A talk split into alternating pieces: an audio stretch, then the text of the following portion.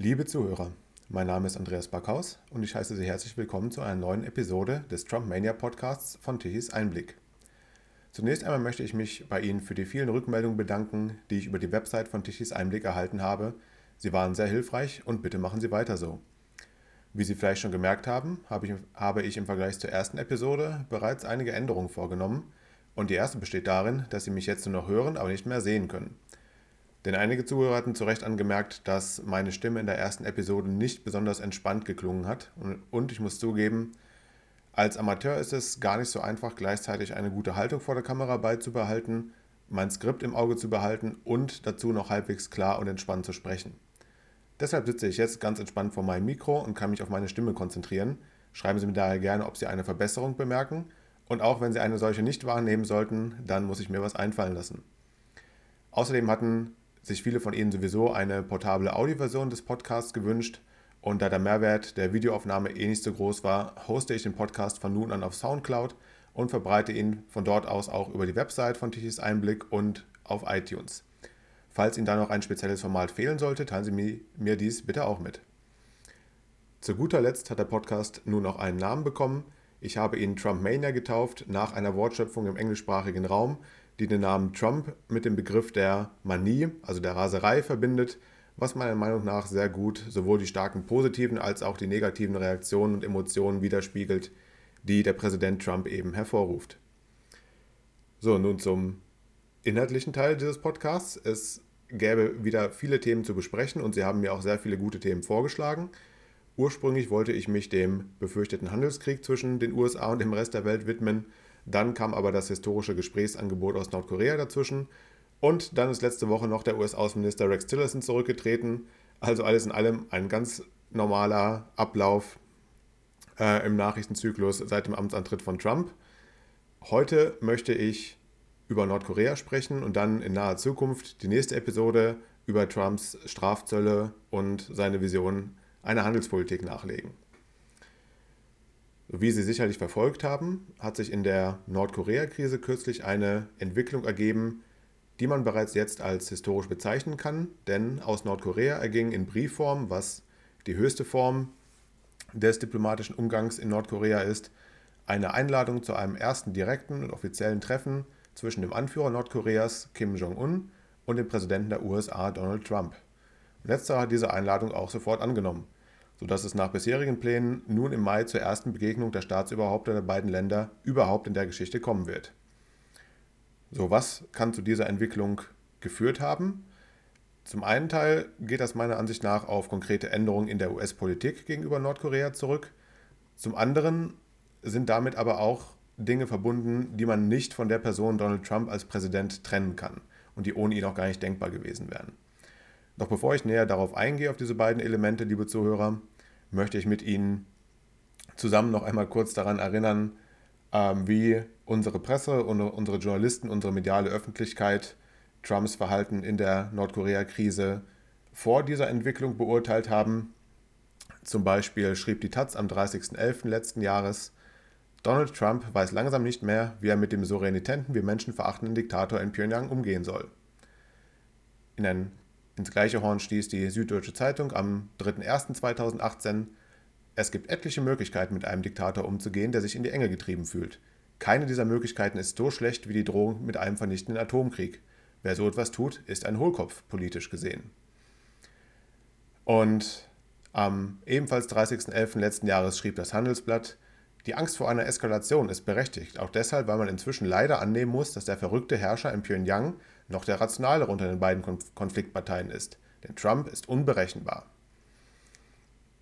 Ja, ich glaube, nicht wenige Journalisten sind von dieser jüngsten Nordkorea-Entwicklung nicht gering überrascht worden.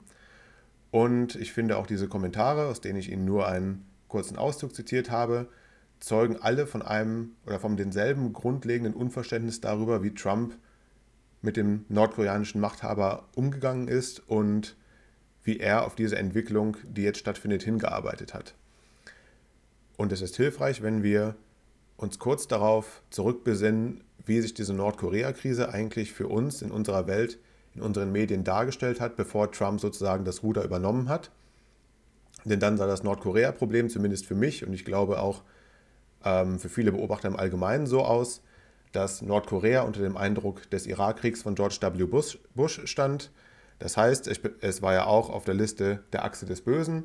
Das heißt, es musste befürchten, von den USA angegriffen zu werden und vielleicht in Anführungszeichen demokratisiert zu werden, wenn es über keine ausreichenden Abschreckungsmaßnahmen verfügen würde. Und die einzig wirksame Abschreckung war eben die Entwicklung einer nordkoreanischen Atombombe, weshalb Nordkorea eben ähm, seit mehr als zehn Jahren Abkommen, die es geschlossen hat und auch Sanktionen, die gegen Nordkorea verhängt wurden, permanent und auch geschickt unter, unterlaufen hat, um eben der Atombombe immer näher zu kommen, was sie ja mittlerweile auch schon erreicht haben.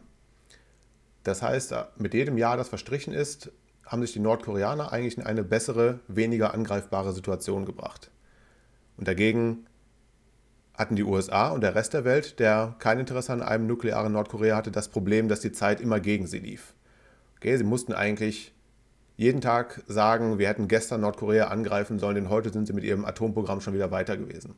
Aber es gab eben nicht die Möglichkeiten und auch nicht den politischen Willen, einen solchen Angriff durchzuführen.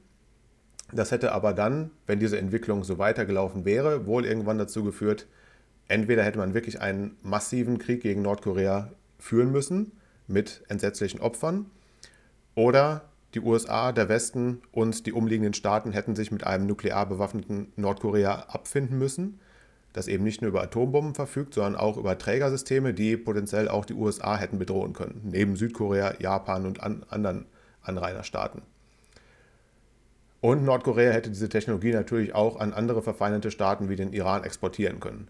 Das heißt, man hätte ein nuklear bewaffnetes Nordkorea gehabt, das zudem noch weiterhin gemacht hätte in der Region, in der Welt, was es wollte.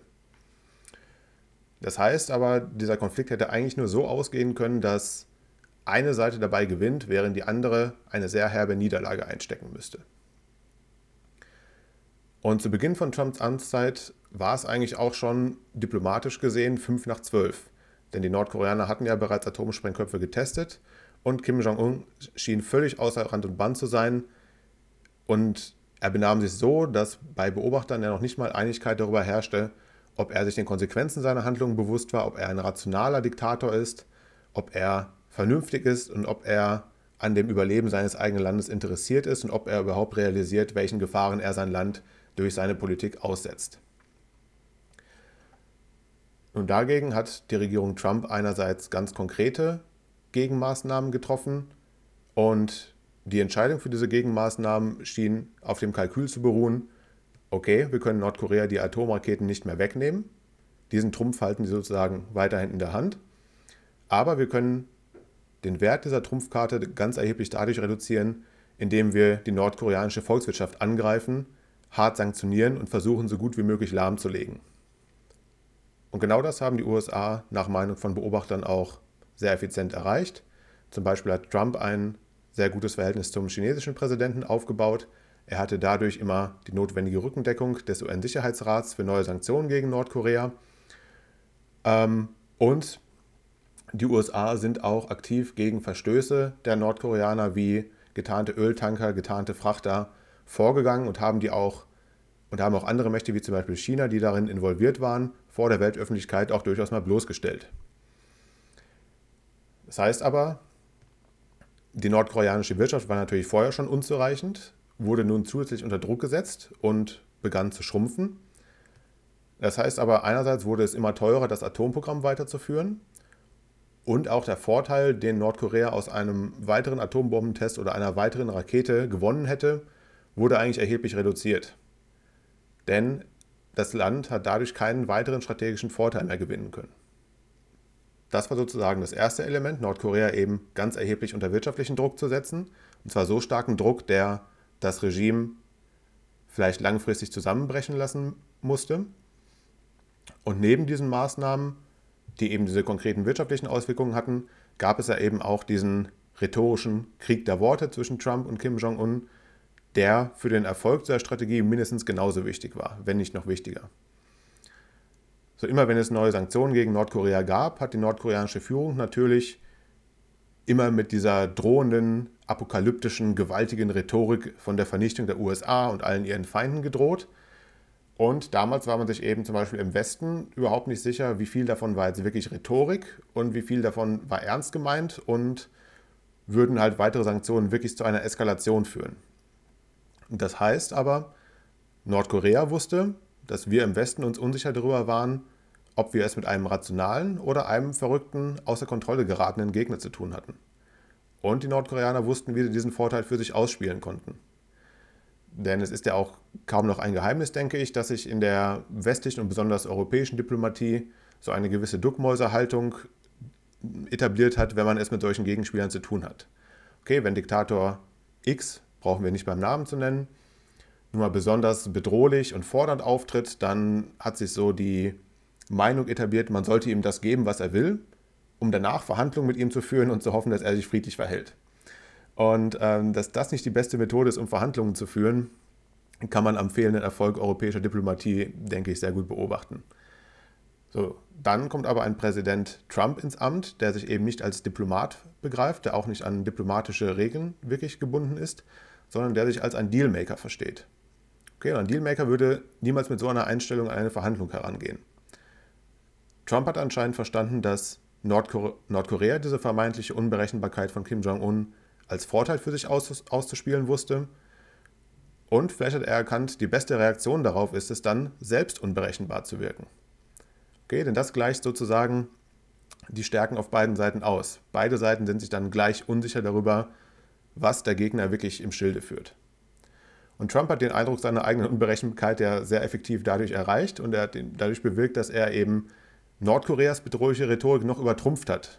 Okay, mit seiner Drohung, Nordkorea werde in Fire and Fury vergehen zum Beispiel. Und die bestürzten und panischen Reaktionen der Weltöffentlichkeit, von denen ich ja eben auch einige zitiert habe, beweisen eigentlich eindrucksvoll, wie effektiv Trump damit war, diesen Eindruck zu erwecken. Und während Trump in diesem Stück sozusagen den Bad Cop spielte, kam dann seinen Ministern wie Rex Tillerson und dem Verteidigungsminister General Mattis die etwas undankbare Rolle der Good Cops zu.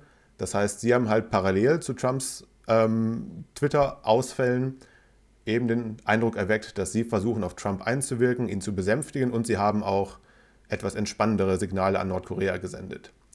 Und in unseren Augen sah das permanent nach Verwirrung und Chaos aus, aber rückblickend ergibt es Sinn, wenn genau das bezweckt worden ist. Denn durch diese Kombination von Trumps einzigartiger Rhetorik und seinem eisernen Griff um die nordkoreanische Wirtschaft ist es nun Kim Jong-un, der immer weiter unter Zugzwang geraten ist. Okay, er hätte seinen Drohungen entweder irgendwann Taten folgen lassen müssen, das heißt, er hätte eine Militäraktion gegen die USA oder Südkorea starten müssen. Die hätte aber sehr wahrscheinlich in der Vernichtung seines Regimes und seines ganzen Landes gemündet. Denn Trump hat ja klar gemacht, er ist zu massiven Gegenschlägen auch bereit. Oder Kim Jong-un hätte sich eben dem Druck irgendwann beugen müssen. Momentan hat er sich anscheinend für Letzteres entschieden. Und das ist eigentlich auch das, was ein rationaler ähm, Spieler in so einer Situation tun würde, der aber gleichzeitig natürlich geschickt und auch sehr machtbewusst agiert. So, nun steuern Trump und Kim Jong-un auf ihre ersten direkten Verhandlungen zu. Und auch wenn es da natürlich die berechtigte Sorge gibt, dass es wieder nur eins der vielen nordkoreanischen Täuschungsmanöver sein könnte, scheint mir eigentlich nicht ganz klar zu sein, was Nordkorea mit einer weiteren Täuschung erreichen könnte. Denn die Zeit läuft momentan nicht für Nordkorea. Okay? Ihre Wirtschaft steht einfach stark unter Druck. Eine Fortführung des Atomprogramms bringt ihnen strategisch gerade keinen großen Vorteil. Und wenn sie angenommen bald ein Abkommen mit den USA und anderen Mächten schließen würden, das ihnen Entspannung bringt, würden sie aber dann wieder versuchen, dieses Abkommen zu unterlaufen, hätte Trump bestimmt keine Hemmnisse, die Sanktionen wieder hochzufahren und wieder zur Politik des Maximum Pressure zurückzukehren. So ein guter Kommentar zu dieser Entwicklung stammte vor ein paar Tagen von Georg Blume bei Spiegel Online. Und dieser Kommentar erinnerte die Öffentlichkeit und wohl auch recht viele Journalisten daran, dass man Trump in seinen Bemühungen in Verhandlungen mit Kim Jong-un besser unterstützen und ihm alles Gute wünschen sollte, anstatt mehr oder weniger heimlich auf sein Scheitern zu hoffen. Und eine Fehleinschätzung, die dem Kommentar allerdings meiner Meinung nach trotzdem unterlaufen ist, ist die, ich zitiere, zugegeben, der Altersunterschied zwischen US-Präsident Donald Trump und dem nordkoreanischen Machthaber Kim Jong-un beträgt heute 37 Jahre. Das macht ein Verständnis zwischen beiden noch unwahrscheinlicher. Und da habe ich mich gefragt, ist das wirklich so? Muss der Altersunterschied bedeuten, dass die beiden sich nicht gut verstehen würden, wenn sie in der realen Welt aufeinandertreffen? Denn wenn ich Trump und Kim Jong-un auf der Basis dessen beurteile, was wir über die beiden wissen, dann sehe ich ehrlich gesagt recht viele Gemeinsamkeiten zwischen beiden. Okay, in der Öffentlichkeit benutzen beide zum Beispiel die gleiche großmäulige Ausdrucksweise. Und sie haben ja auch einen Weg der Verständigung gefunden über Fernsehen, über Twitter. Sie haben diesen Schlagabtausch geführt, der irgendwann auch amüsant und komödiantisch wurde, als Trump zum Beispiel von seinem noch größeren ähm, roten Knopf gedrückt hat, der im Gegensatz zu dem von Kim Jong-un auch noch funktioniert. Das heißt, sie haben eben so eine übertriebene, schlagfertige Art, auf der sie sich verständigen können. Und als Politiker und Menschen sind sie bestimmt beide auch rücksichtslos in ihrer Verfolgung ihrer Ziele. Äh, privat scheinen sie beide auf jüngere Frauen zu stehen und machen daraus auch kein Geheimnis. Und ich will bestimmt nicht sagen, dass das alles gute Qualitäten sind, aber es sind Ähnlichkeiten. Und wenn diese zwei Männer zusammenkommen würden, dann glaube ich, kann das auf relativ gleicher Augenhöhe geschehen. Und zum Beispiel würde, würde ich behaupten, dass ein Treffen zwischen Kim Jong-un und Barack Obama viel schwieriger geworden wäre weil Obama eben immer mit seinem Heiligenschein des Friedensnobelpreises aufgetreten wäre. Ich glaube, da wäre eben ein starkes Gefälle in den Werten auch vorhanden gewesen. Und ich würde behaupten, dieses Gefälle wäre sehr schwer zu überbrücken gewesen. Deshalb blicke zumindest ich jetzt eigentlich ähm, positiv gespannt auf diese Verhandlungen, die sich da ergeben werden. Man ist ja momentan schon dabei zu planen, wo sie stattfinden werden. Und vielleicht ist es auch an der Zeit, ähm, Donald Trump in diesen Angelegenheiten etwas mehr Vertrauen zu schenken, als wir es bisher alle getan haben, oder die meisten von uns. Ja, liebe Zuhörer, ich hoffe, Sie fanden meine kurze Darstellung der Entwicklung in Sachen Nordkorea und USA ein wenig interessant und auch aufschlussreich. Geben Sie mir gerne wieder Ihr Feedback auf der Website von Tichys Einblick. Auf unserer Website finden Sie natürlich auch täglich neue Beiträge und abonnieren Sie auch den Trumpmania Podcast gerne, um sofort über neue Episoden in Zukunft informiert zu werden. Vielen Dank fürs Einschalten und bis bald.